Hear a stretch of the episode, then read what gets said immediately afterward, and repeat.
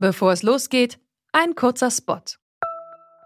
Bald starten ja wieder die Grand Tours mit viel sportlichem Ehrgeiz, medialer Berichterstattung und leider auch mit schlimmen Stürzen. Die Teilnehmenden sind hoffentlich gut abgesichert, denn im schlimmsten Fall müssen sie ihre Karrieren beenden, weil der Sturz es unmöglich macht, weiterhin zu fahren. Aber nicht nur im Sport, auch in jedem anderen Beruf kann eine Berufsunfähigkeitsversicherung sinnvoll sein. Der digitale Versicherungsmanager Clark kann euch helfen, die richtige Versicherung zu finden und schlägt euch passende Versicherungen vor. Und wenn ihr euch die Clark App holt und zwei eurer bestehenden Versicherungen hochladet, dann schenkt euch Clark mit dem Code Antritt34 einen 30 Euro Shopping-Gutschein. Den Link findet ihr in den Show Notes.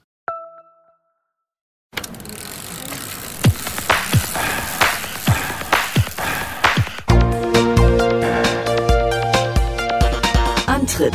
Alles zum Thema Fahrrad bei Detektor FM. Präsentiert von Rose, die Bike-Experten. Hier ist der Antritt, die Fahrradsendung auf Detektor FM mit der März-Ausgabe 2017. Mein Name ist Gerolf Meyer. Und ich bin Christian Bollert, hallo. Ich muss dir was sagen, was ich dir schon ganz lang sagen will. Oh, was kommt jetzt? Du hast was von Jan Ulrich. Ich hab was von Jan Ulrich, weil ich so blass bin oder was? Nein, sag mal bitte Tour de France. Tour de France. Da hast du es. Du sagst Tour de France wie Jan Ulrich, das ist mir schon ein paar Mal aufgefallen. ja. Jan Ulrich sagt Tour de France genau wie ich, oder was? Der sagt Tour de France. Ja. ja. Genau. So muss man es auch sagen, finde ich. Genau. Ja, interessant. Äh, da fühle ich mich sehr geschmeichelt. Dankeschön, Gerolf.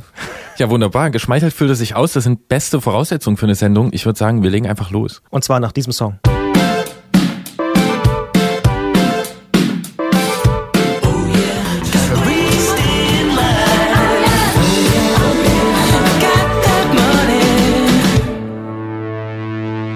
200 Jahre Fahrrad feiern wir in diesem Jahr. Ich habe erst kürzlich die nächste Buchankündigung zum Thema gesehen, das wirklich in aller Munde zu sein scheint. Für uns ist das Anlass, immer wieder in die Fahrradgeschichte zu schauen und in dieser Sendung sprechen wir darum über Arbeiter auf dem Rad, für die der Besitz eines solchen gar nicht selbstverständlich gewesen ist. Wie sie sich selbst geholfen haben und wer etwas dagegen gehabt hat, weiß Irmgard Baumann aus Offenbach am Main.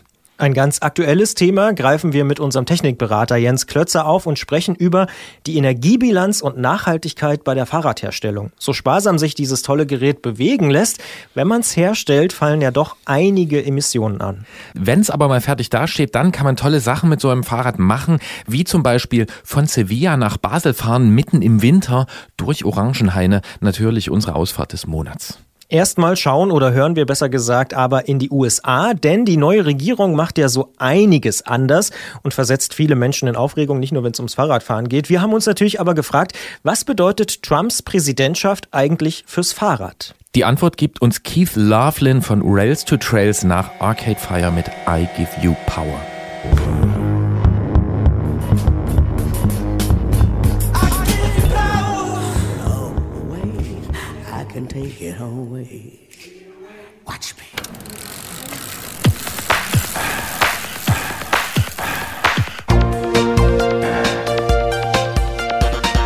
Antritt. Alles zum Thema Fahrrad bei Detektor FM. Präsentiert von Rose, die Bike-Experten. In den USA ist eine neue Regierung am Ruder und mit der sieht es nicht gerade gut aus. Für den Kampf gegen den Klimawandel, für alternative Energien und faktenbasierte Wissenschaft.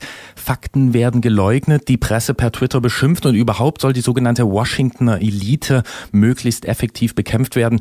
Die Verunsicherung angesichts dieser Politik ist nicht nur in den USA groß und wir wollen in diesem Beitrag versuchen zu ergründen, welche Folgen die Regierung Trump fürs Fahrradfahren, für Fahrradpolitik und für Fahrradfahrerinnen und Fahrer haben könnte könnte. Und darum sind wir mit Keith Lawlin in Washington, D.C. verbunden, der einige Jahre im Weißen Haus und im Council on Environmental Quality gearbeitet hat.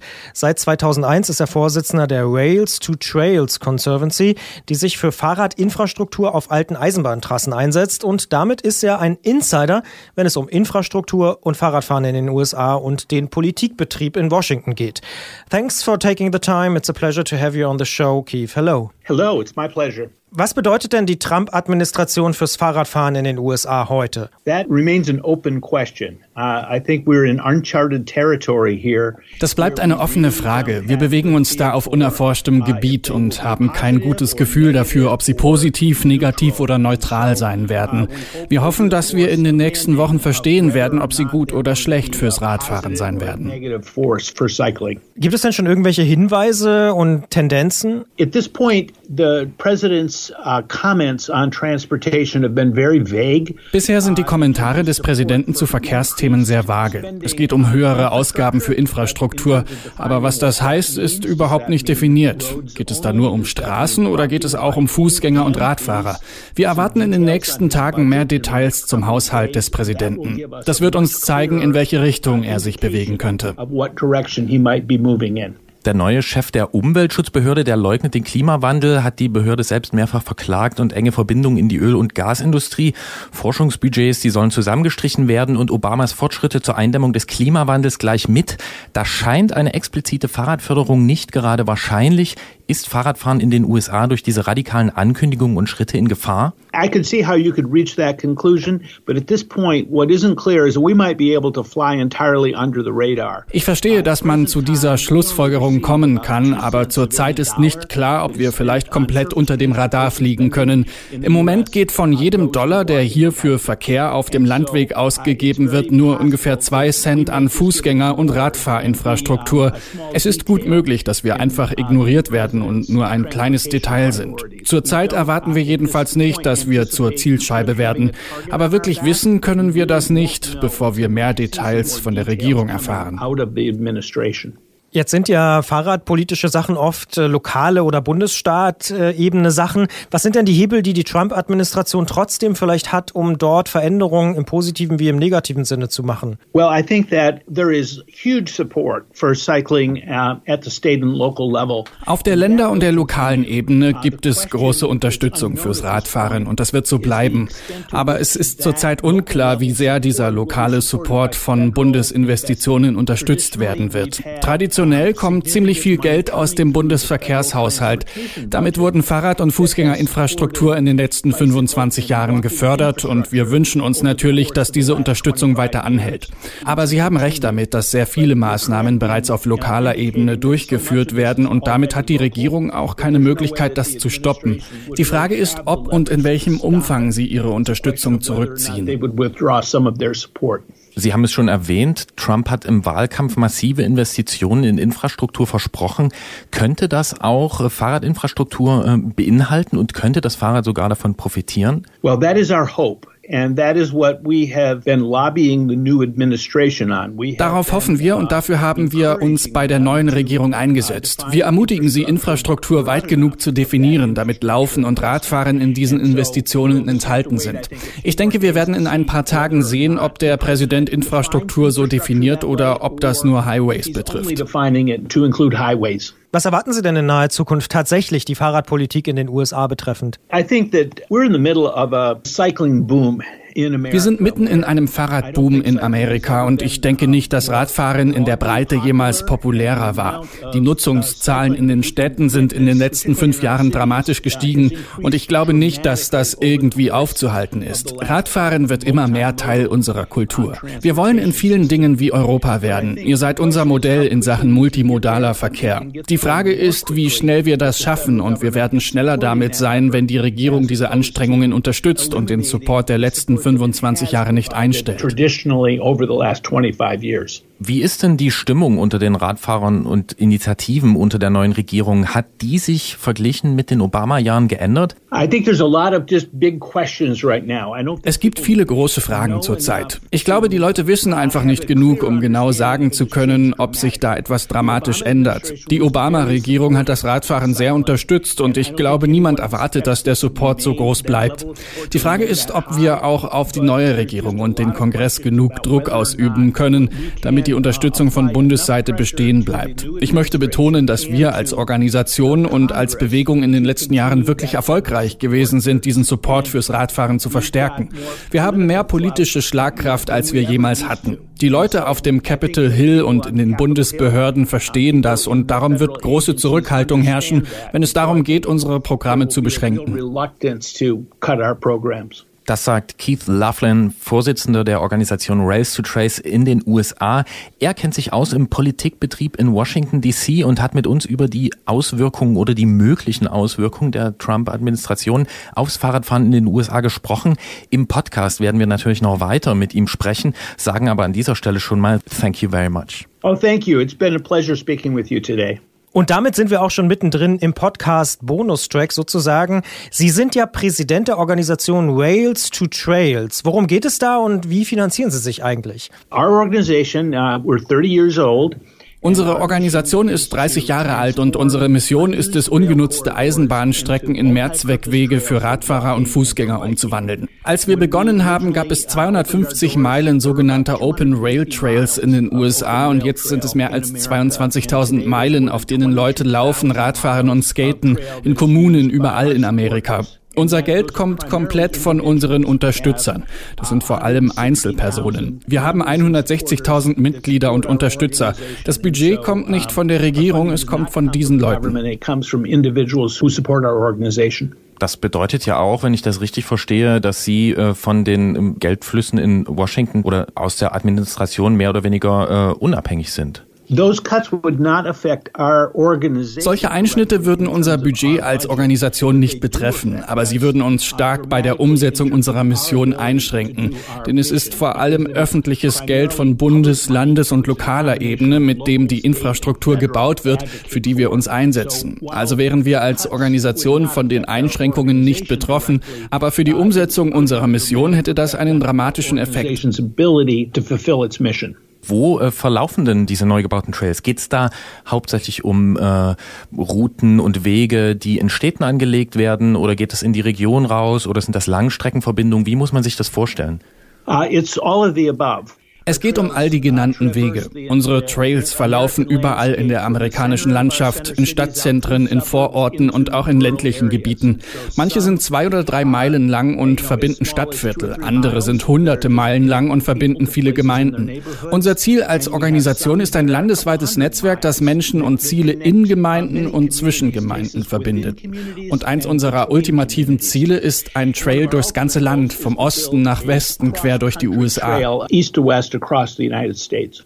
Wie weit sind Sie denn da in dieser Hinsicht? Also kann man das irgendwie fassen? Wie gesagt, wir haben geholfen, mehr als 22.000 Meilen zu bauen. Und ich denke, wir sind da gut unterwegs, aber wir erhöhen stetig unsere Ansprüche und Ziele. Wir sind immer mehr auf nahtlose Wegenetzwerke in den Metropolregionen und auf Verbindungen zwischen diesen fokussiert. Ich denke, wir haben da noch mindestens 20 Jahre Arbeit vor uns. Sie selbst haben äh, für das äh, Repräsentantenhaus gearbeitet und unter Clinton und Gore auch im Weißen Haus und im Council on Environmental Quality. Warum sind Sie denn zu Rails to Trails äh, gewechselt? Als ich im Weißen Haus gearbeitet habe, bestand ein großer Teil meiner Arbeit in der Frage, wie wir lebenswertere und nachhaltigere Gemeinden schaffen könnten.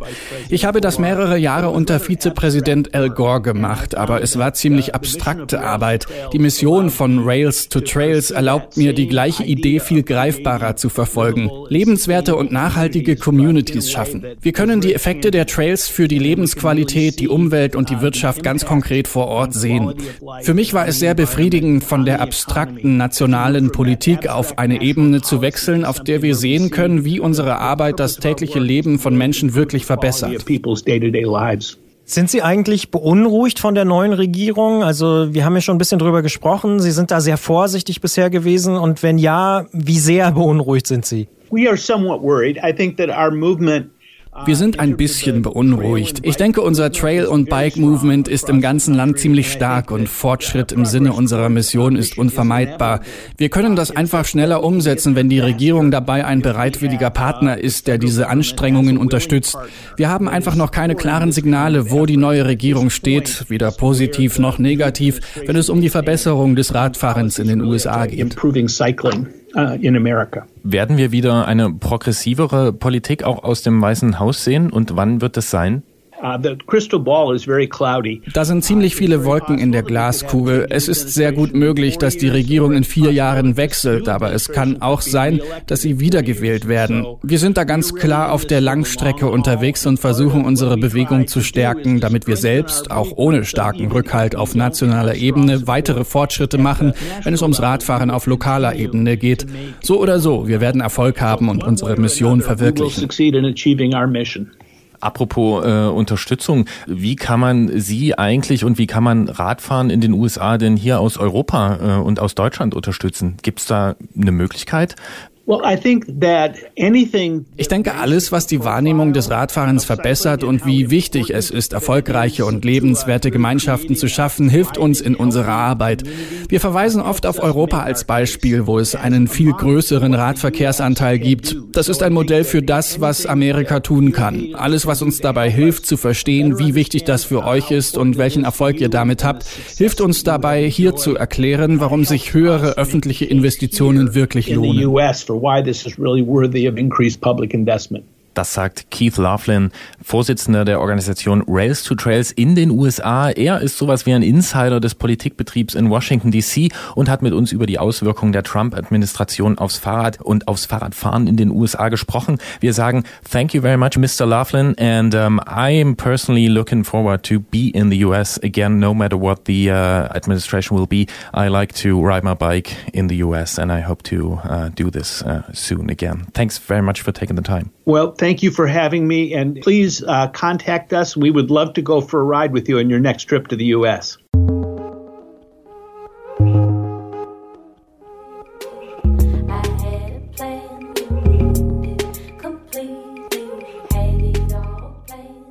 Tja, nichts Genaues weiß man nicht. Den Ratleuten scheint es da so zu gehen wie vielen anderen. Diese Präsidentschaft ist wahnsinnig schwer auszurechnen und man hofft irgendwie, dass es nicht ganz so heftig und nicht ganz so schlimm kommt. Ja, was ich aber gut finde, ist diese immer optimistische Grundhaltung. So kenne ich die Fahrradleute in den USA und das ist auch ein Grund, warum ich die so mag. Eigentlich hat es ja auch Tradition, dass sich Radfahrer ihren Platz so ein bisschen erkämpfen müssen auf der Straße in der Gesellschaft. In Deutschland ist es ja auch so früher und auch heute. Ja, und für Arbeiter zum Beispiel ist so ein Fahrrad zunächst erstmal gar nicht leistbar gewesen. Aber da hat man sich was ausgedacht, zum Beispiel in Offenbach beim Arbeiter-Radfahrerbund Solidarität.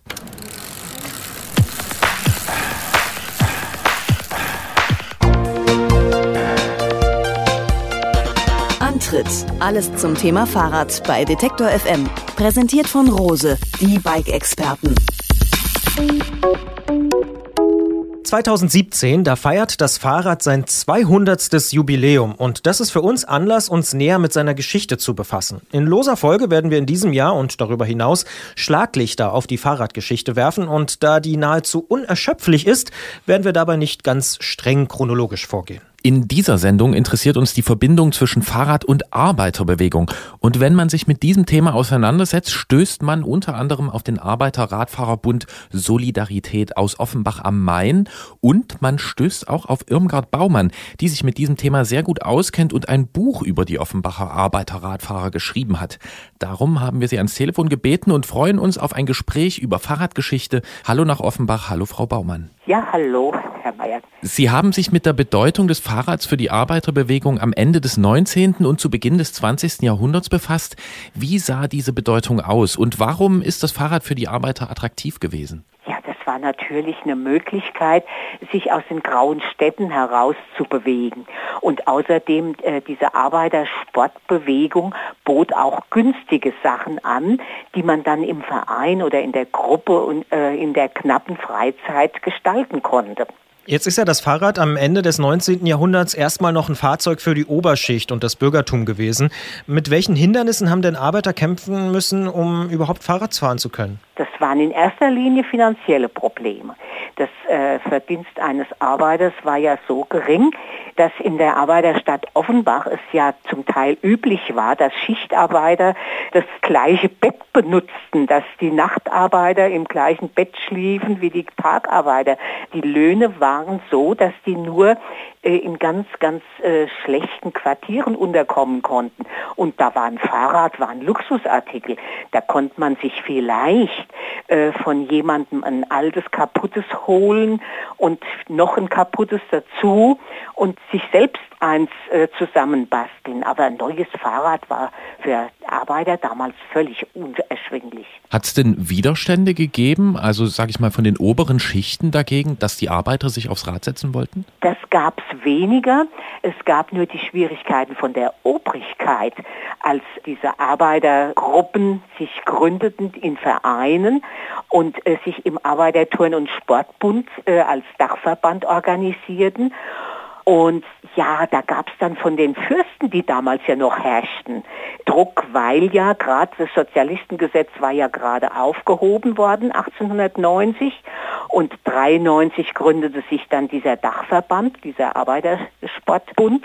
Und in diesem Dachverband dann 1896 in Offenbach der Arbeiterradfahrerbund mit der Absicht, äh, sich so genossenschaftlich zusammenzuschließen, um für die Arbeiter preiswertere Räder zu beschaffen.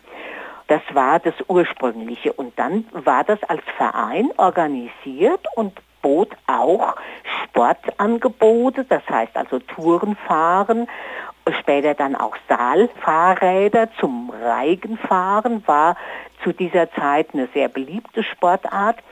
Und man versuchte, Firmen zu finden, mit denen man kooperieren konnte. Und das war dann in Chemnitz, da gab es die Fahrradindustrie und deswegen ging dann dieser Arbeiter-Radfahrerbund Solidarität von Offenbach aus erstmal nach Chemnitz und machte dort mit verschiedenen Firmen Kooperationen, um günstiger einkaufen zu können. Und Anfang des 20. Jahrhunderts da kam dann der sächsische König auf die Idee, dass ihm diese Leute nicht passten, weil die offensichtlich irgendwie aus der Arbeiterbewegung kamen, also so halbwegs Sozialdemokraten waren. Und da kam eine seltsame Sache mit der Politischerklärung. Das bedeutete also, dass dieser sächsische König verbieten konnte, wenn ein Werk oder ein Verein sich politisch orientierte. Und dann kamen die 1907 als Verband wieder zurück nach Offenbach, weil da kein sächsischer König war, sondern der äh, Großherzog in Darmstadt, der schon von Offenbach ganz viel Rotes hat schlucken müssen vorher. Nun dreht sich ja Ihr Buch genau darum, also um diesen Radfahrerbund Solidarität und auch um die Fahrradfabrik Frisch auf. Können Sie uns das nochmal erklären, warum es die gab und was ja. die Ziele gewesen sind dieser ja, Fahrradfabrik? Das war genau dieses, dieses Verbot des sächsischen Königs weil er merkte, dass dieser Verband halt äh, der Sozialdemokratie nahestand den verbieten zu können. Also die wollten das nicht, die oberen Herren. Und in Offenbach war die Stimmung schon etwas günstiger. Offenbach war ja da schon äh, eine führende Industriestadt mit allen möglichen Gewerken und hatte auch schon im Magistrat äh, SPD-Mitglieder, die der Großherzog in Darmstadt absegnen musste, wohl oder übel und es dann auch getan hat. Und äh, die, die Stimmung in Offenbach war sehr viel toleranter. Und da kamen die zurück und äh, organisierten dann von Offenbach aus den Bau dieser Fabrik. Und 1911 ging diese Fabrik in Betrieb. Und was war das Besondere an dieser Fabrik und den Fahrrädern, die sie hergestellt hat? Warum hat man die gegründet? Die hat man deshalb gegründet, weil man äh, verzichtete auf Managergehälter, weil man die genossenschaftlich führte. Das war also so, die Fabrik gehörte den Arbeitern. Wer also in den Verein eintrat und seinen minimalen Beitrag bezahlte, der war Genossenschafter, dem gehörte ein Anteil an dieser Fabrik und in der Fabrik selbst gab es keine riesen Managergehälter, sondern alles kam dem günstigen Fahrrad zugute, damit wirklich äh, die Arbeiter äh, sich das leisten konnten.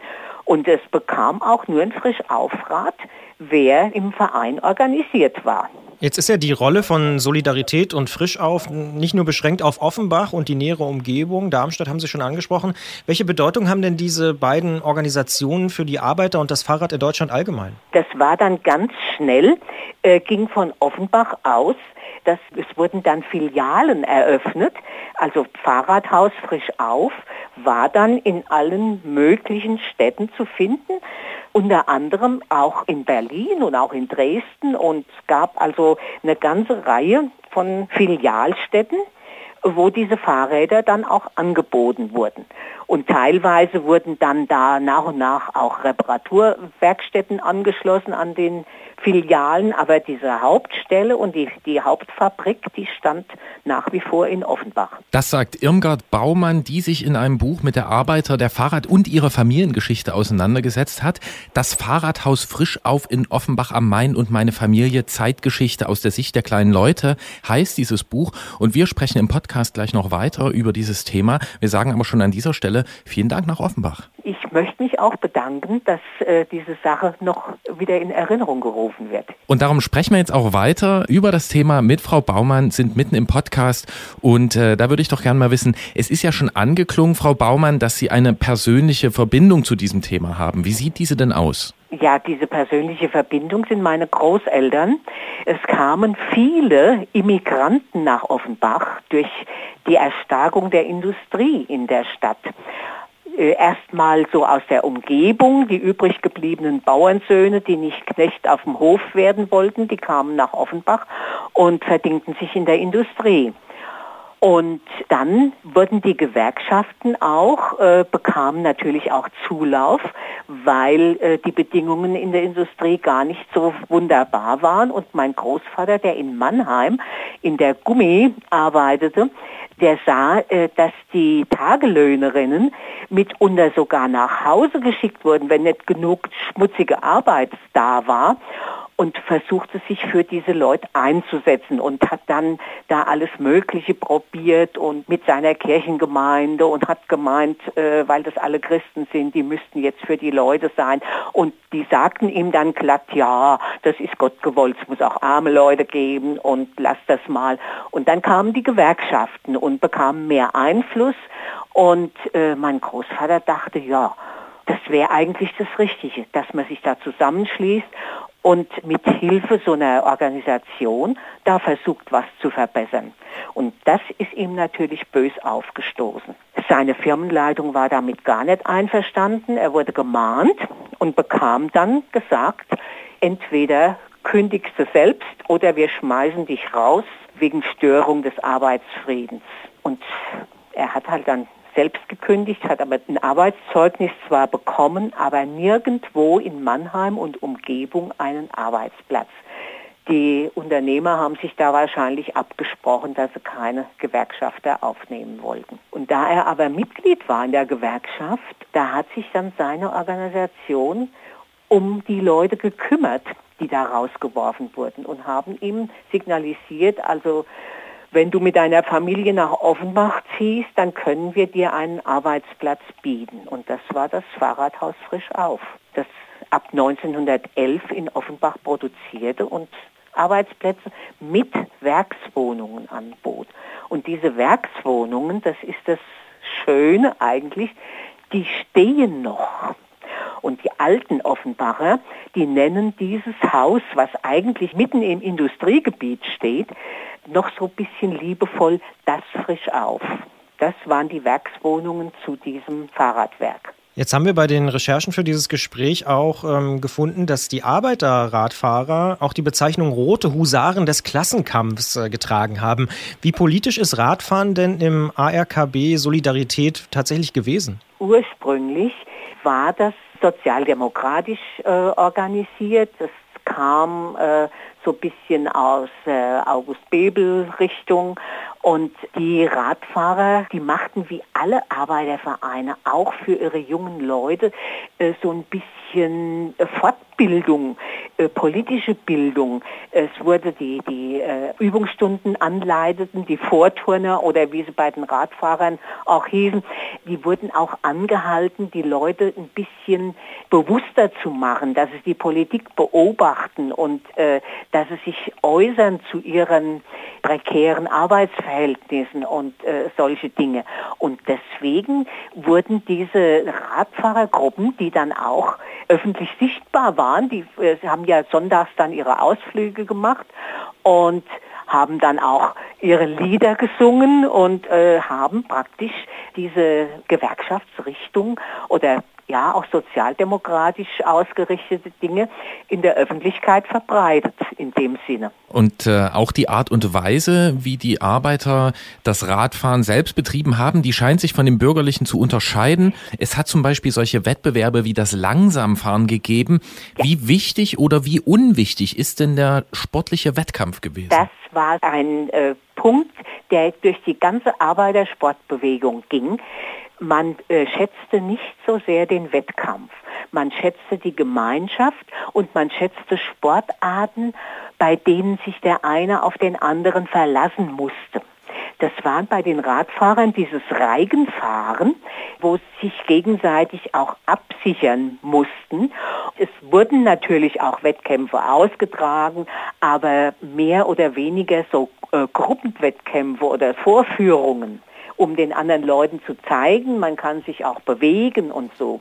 Und es gab dann im Arbeitersport in Offenbach außer Radfahrer, freien Turnern, gab es auch einen Arbeiterwassersportverein, der also auch dem Verband angeschlossen war und deren erstes Ziel war, den Arbeiterkindern das Schwimmen beizubringen. Solche Dinge war dem Arbeitersport ganz, ganz wichtig. Jetzt gab es ja dann im 20. Jahrhundert noch eine andere Ideologie, die sich auch sehr stark auf Sozialismus und Arbeiter berufen hat, die Nationalsozialisten. Was ist denn da passiert eigentlich mit Solidarität und Frischauf in der Zeit der Nationalsozialisten? Ja, das war natürlich das ganz, ganz schlimme Erwachen. Nationalsozialisten waren ja überhaupt keine Sozialisten, sondern sie haben einfach alles einkassiert. Unentschädigt wurde die gesamte Fabrik der Soli übernommen und äh, die äh, Leute wurden alle rausgeschmissen, auch mein Großvater äh, war Gewerkschaftsmitglied und war zwar äh, kein großer Funktionär in der Firma, aber ein kleiner Abteilungsleiter. Die wurden fristlos gekündigt. Gewerkschaftsmitglieder flogen raus. Und die ganze Fabrik wurde von den Nazis entschädigungslos übernommen und dann noch als Fahrradfabrik etwa zwei Jahre weitergeführt, also nicht nur Fahrräder, die produzierten ja in den 20er Jahren dann Nähmaschinen, sogar Motorräder äh, Ende der 20er Jahre. Und nach den etwa zwei Jahren hat es dann irgendjemand anders übernommen. Und diese Firma äh, hat dann äh, quasi noch ein bisschen weiter bestanden mit Nähmaschinen und sowas. Und die Soli musste kämpfen um ihre Entschädigung. Das ging bis in die 70er Jahre, bis sie endlich was bekommen haben von dem neuen demokratischen Staat für ihre ganze Fabrik, die sie ja mit eigenen Mitteln aufgebaut haben, mit Mitteln der Arbeiterschaft, der Mitglieder. Das war auch in der Adenauer Zeit war das ja nicht so gewollt, dass man äh, die Nazi-Gegner honoriert hat. Man hat ja lieber die alten Nazis genommen. Und äh, die hatten schweren Kampf. Und einen kleinen Fehler würde ich äh, Ihnen auch zurechnen. Die, der Arbeiterturnen-Sportbund, das hat damals der SPD-Vorsitzende Kurt Schumacher, der erste nach dem Krieg, gesagt, wir wollen die freiheitliche Demokratie mitgestalten und deshalb werden wir auch einen gemeinsamen Sportverband unterstützen. Und da hat sich der Arbeiter-Radfahrerbund verweigert. Der wollte einen eigenen Verband. Der wollte nicht in den Deutschen Sportbund eintreten. Und das hat wahrscheinlich auch dann diese Verzögerung gebracht. Nun gibt's ja den äh, AKB Solidarität bis heute. Inwiefern ist denn von dieser Tradition, von dieser Arbeitertradition dort noch was spürbar und inwiefern ist man sich denn dieser bewusst? Man ist sich offensichtlich der Tradition irgendwo bewusst. Deswegen wollte man ja auch nicht in den in Anführungszeichen bürgerlichen Sportverband eintreten. Und generell wird da noch davon gesprochen. Das sagt Irmgard Baumann, Autorin des Buches Das Fahrradhaus frisch auf in Offenbach am Main und meine Familie, Zeitgeschichte aus der Sicht der kleinen Leute. Darin geht es um die Geschichte der Arbeiterbewegung und des Fahrrads und auch und natürlich um ihre Familiengeschichte. Wir sagen danke für diese Arbeit und für dieses sehr interessante Gespräch. Vielen Dank. So, ich danke auch. Danke, Frau Baumann.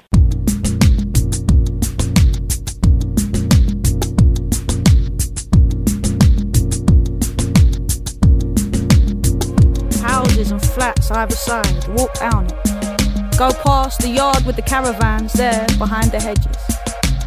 Ein Genossenschaftsfahrrad für die sogenannten kleinen Leute. Schöne Geschichte und schön, dass jemand aufschreibt. Die Arbeiter, die heute Fahrräder bauen, die sind ja mehrheitlich in Asien zu finden. Ja, und über die Fahrradindustrie in Taiwan haben wir im Januar 2016 mit Stain de Ferm gesprochen. Das kann man auch gern nochmal nachhören. Heute soll es allerdings um die Energiebilanz bei dieser Herstellung eines modernen Fahrrads gehen. Mehr dazu weiß Jens Klötzer. Vom Tourmagazin.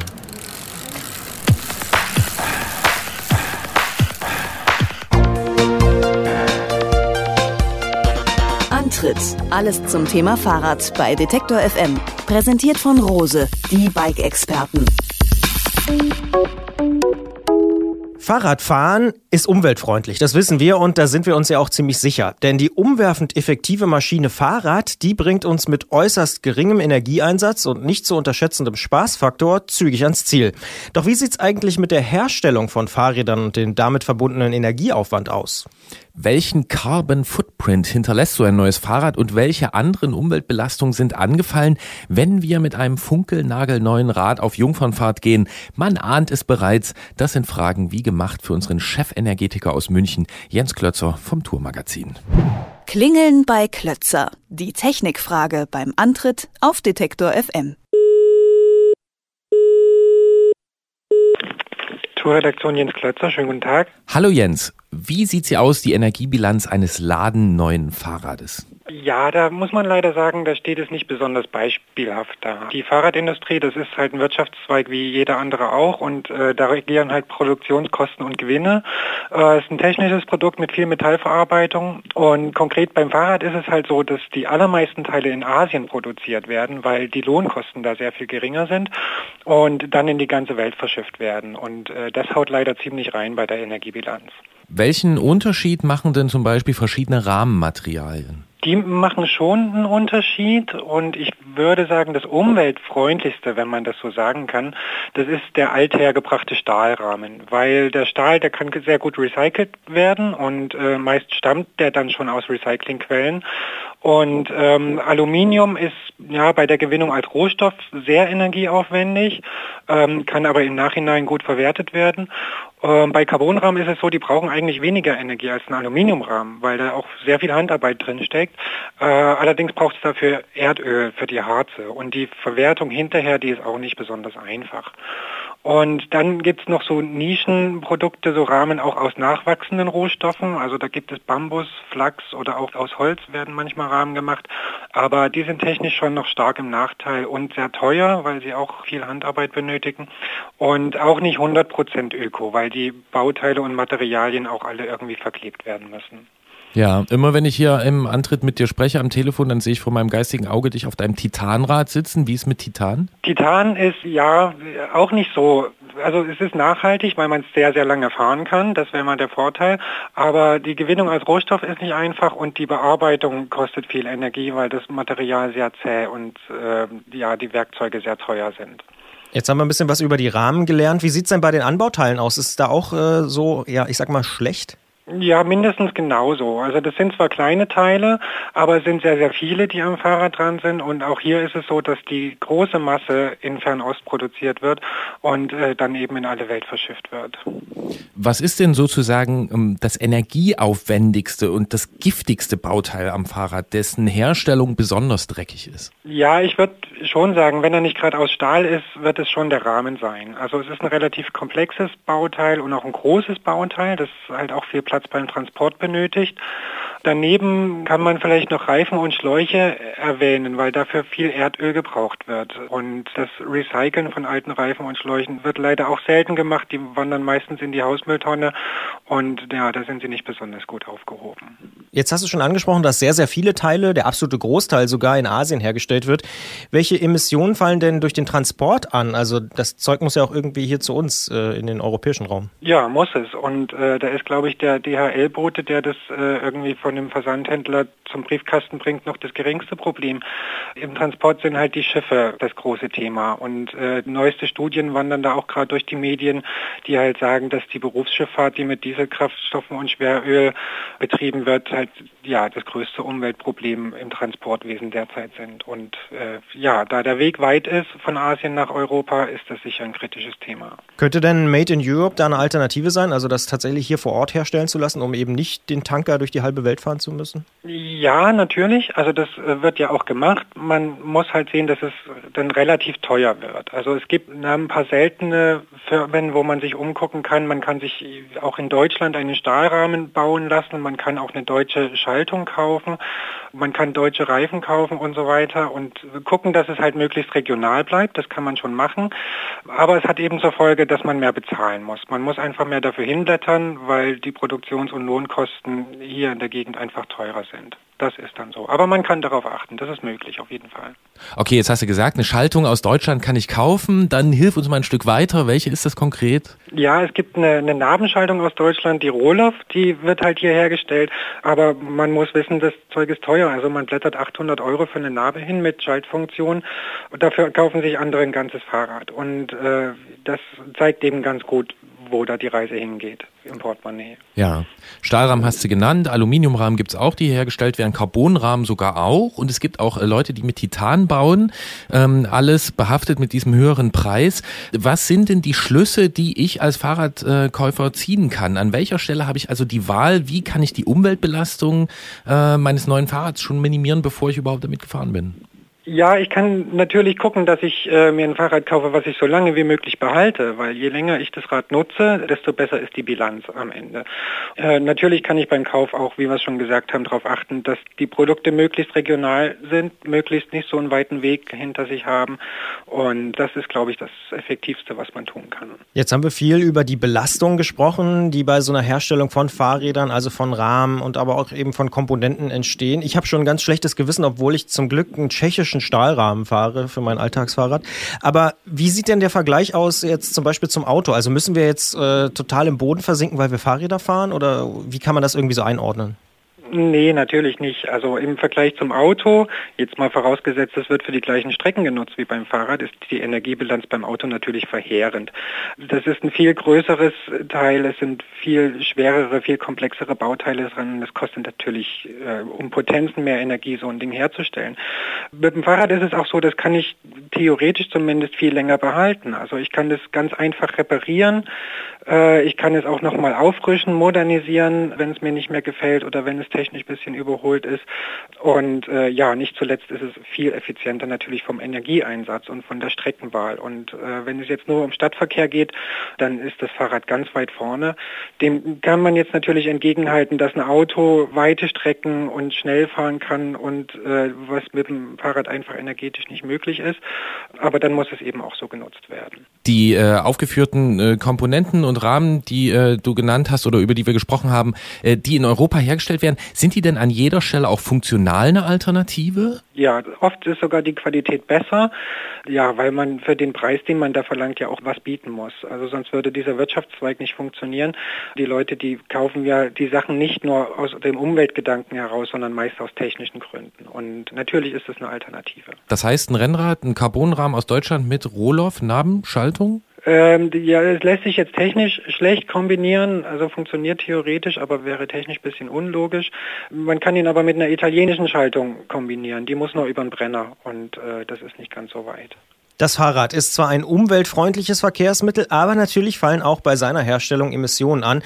Technikjournalist Jens Klötzer vom Tourmagazin aus München hat mit uns darüber gesprochen und wir geben an dieser Stelle schon mal einen kleinen Ausblick für zukünftige Episoden. In einer kommenden Folge von Klingeln bei Klötzer wird es auf jeden Fall dann auch um das Recycling von Fahrrädern und Fahrradteilen gehen. Wir sagen an dieser Stelle aber erstmal vielen Dank und beste Grüße nach München. Danke euch, Grüße nach Leipzig. Tschüss.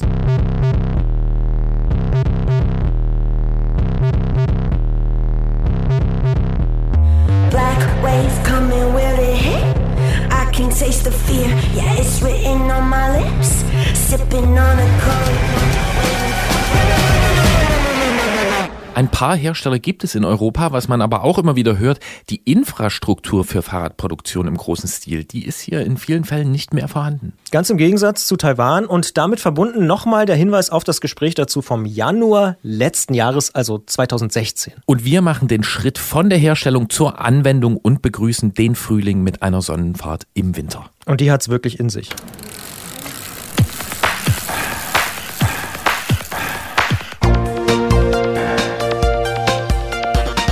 Antritt. Alles zum Thema Fahrrad bei Detektor FM. Präsentiert von Rose, die Bike-Experten. Hier ist der Antritt auf Detektor FM mit einer weiteren Folge der Serie Ausfahrt des Monats. Wo fahrt ihr Fahrrad und wohin? Warum tut ihr das eigentlich und wie ist es gewesen? All das besprechen wir Monat für Monat mit einer Hörerin oder einem Hörer. Und heute ist das Doreen aus Dresden, die dem Winterwetter ein Schnippchen geschlagen und von Mitte Januar bis Mitte Februar einen Haufen Sonnenbilder geschossen hat. Wir müssen deshalb mehr erfahren und sagen, hallo Doreen. Hallo, hallo zusammen. Wann du unterwegs gewesen bist, haben wir ja schon gesagt. Bleibt die Frage, wo du gefahren bist, äh, als hier alles grau und glatt und teilweise auch sehr ja, nass und unschön gewesen ist. Ja, genau. Also ich bin in, der, in die Sonne gefahren, ähm, von Sevilla nach Basel und war eigentlich immer ganz gut, also so teils, teils auf Straße, auf den Straßen unterwegs und ähm, zwischen Oliven und Orangenhain. Und Hm. ja, habe da ganz gut Sonne abbekommen. Warum eigentlich äh, Sevilla nach Basel und nicht Basel nach Sevilla? Weil ich dachte, es wäre irgendwie klüger, vom Süden irgendwie in den Norden zu fahren, statt hier in der bitteren Kälte zu starten. Und ja, dachte, dass ich so ein bisschen dem Frühling entgegenfahre, was eigentlich auch ganz gut geklappt hat. Also, mit dem Frühling im Rücken sozusagen. Ganz genau, richtig, ja, genau. Äh, Sevilla Basel, also ich habe es auf meiner äh, Mental Map, auf meiner Karte, auf meiner inneren Karte habe ich es vor Augen, aber die hat keinen Maßstab. Wie weit ist das ungefähr? Also die Strecke, die ich mir da ähm, bei Gypsies zusammengeklickt habe, ja, war 2600 Kilometer lang ungefähr und ging so, ja, mehr so an der Küste Spaniens entlang und dann an der französischen Küste und dann an der, oder ja, auf der Via Rona entlang hoch nach Basel. Wunderbar. Wie lange hast du für die Vorbereitungszeit gebraucht, wenn du gesagt hast, du hast dich durchgeklickt? Mm, Naja, also ich bin eher schlecht, glaube ich, im Vorbereiten und das war mehr so eine Hauruck-Aktion.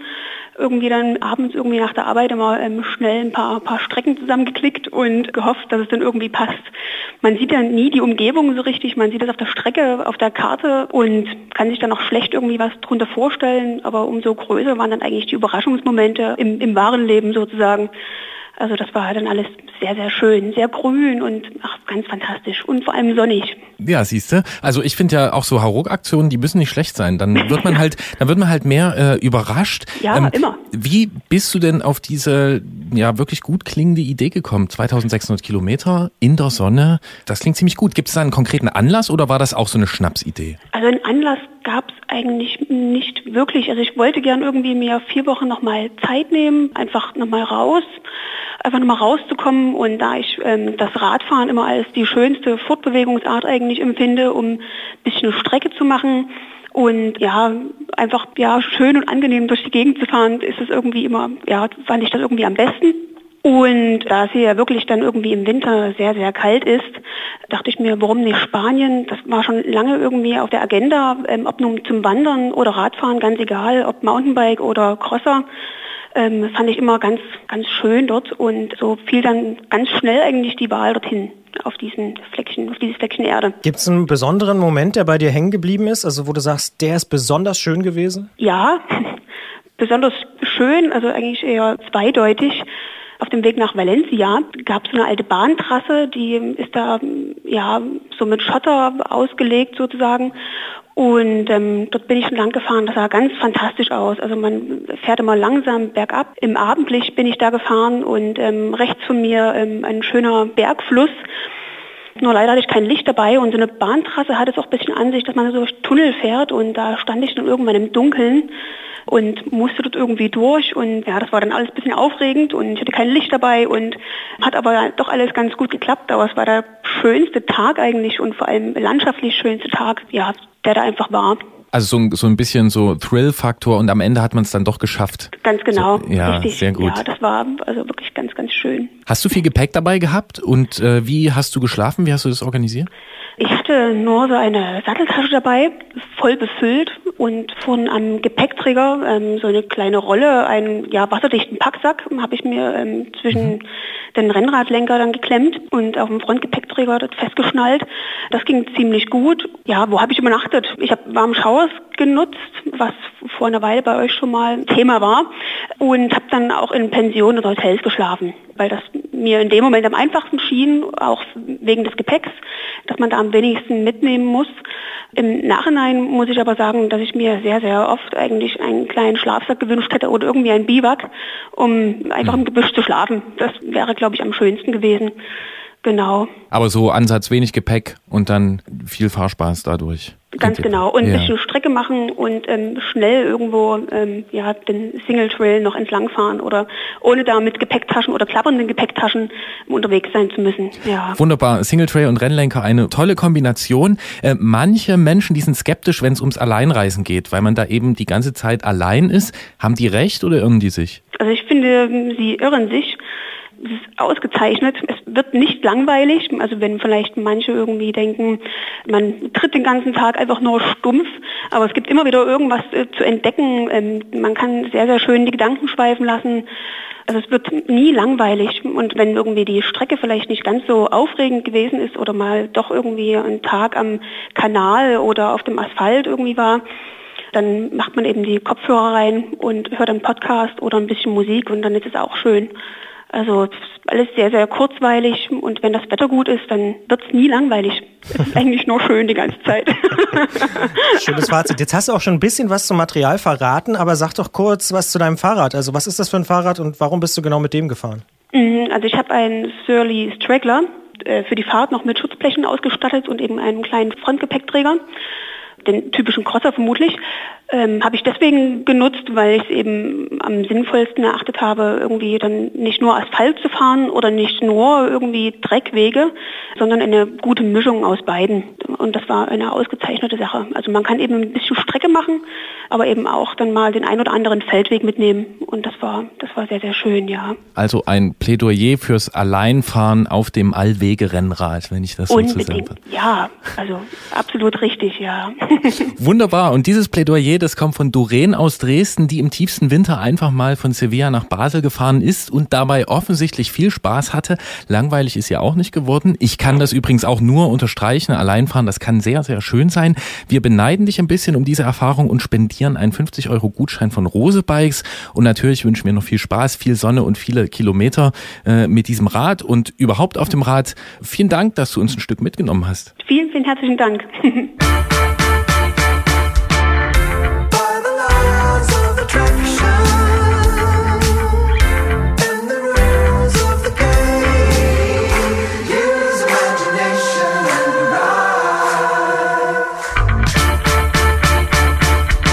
Und wer auch mal teilnehmen will, kurze Mail an antritt.detektor.fm oder auch eine Nachricht auf Facebook und wir reihen euch ein in die Warteschlange zur Ausfahrt des Monats. Und jeder, der in der Ausfahrt des Monats auftaucht, kriegt natürlich dann auch einen 50 Euro Gutschein von Rose Bikes. Danke für die vielen schönen Geschichten. Wichtig ist auf dem Rad sozusagen. Und da sind wir eigentlich schon mittendrin bei unseren Tipps für den März.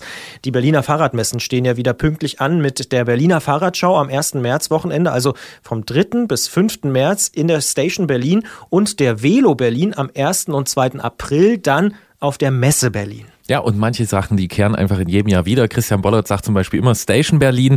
Das kann er auch gern machen. Auf das sagen die bei der Republika ja. auch immer. Die, das muss man, wenn man hier so Internet macht und so, muss man Station einfach sagen. Hatten wir ja schon mal. Ja, ja, ja Internet und so machen äh, versuchen wir hier auch.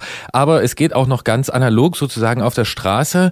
Ähm, jetzt geht's da endgültig los äh, mit zum Beispiel Strade Bianca am 4.3., Mailand Sanremo am 18.3. und Gent-Wevelgem am 26.3 Experten und das ist auch nur eine Auswahl. Und ein bisschen der Vorgeschmack auf das Frühjahr, was dann noch kommt. Mailand Sanremo kommt übrigens nicht mehr im Free TV, dafür gibt es aber einen Livestream bei Rai, also die italienischen Kollegen und dann logischerweise mit italienischem Kommentar. Frühlingsgefühle ganz klar. Meteorologisch sind wir ja auch schon drin in der neuen Jahreszeit und damit gibt es auch überall wieder Veranstaltungen zum Mitfahren. Da leistet der Breitensportkalender auf Radnet gute Dienste und wir empfehlen ganz subjektiv das Schneeglöckchenradeln um Ortrand in der Lausitz am 26.03. und die Veranstaltung mit dem charmantesten Titel von allen, das Fischbrötchen Brevet am 1.04. in Nordhorf bei Kiel. Da ist auf jeden Fall kulinarisch auch für dich was dabei, denke ich mal. Auf jeden Fall. Fischbrötchen sind ja auch ein weithin unterschätzter Treibstoff.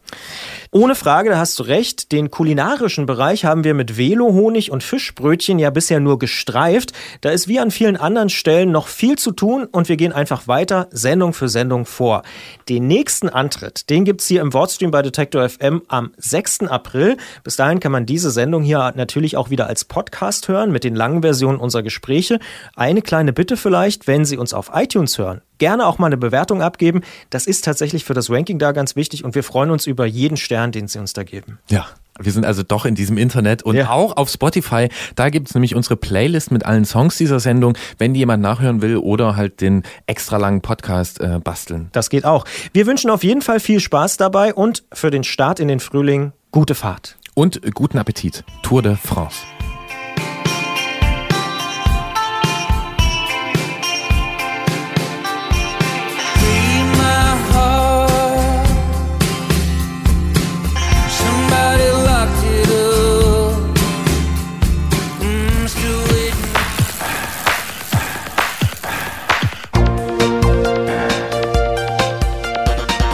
Antritt. Alles zum Thema Fahrrad bei Detektor FM. Präsentiert von Rose, die Bike-Experten.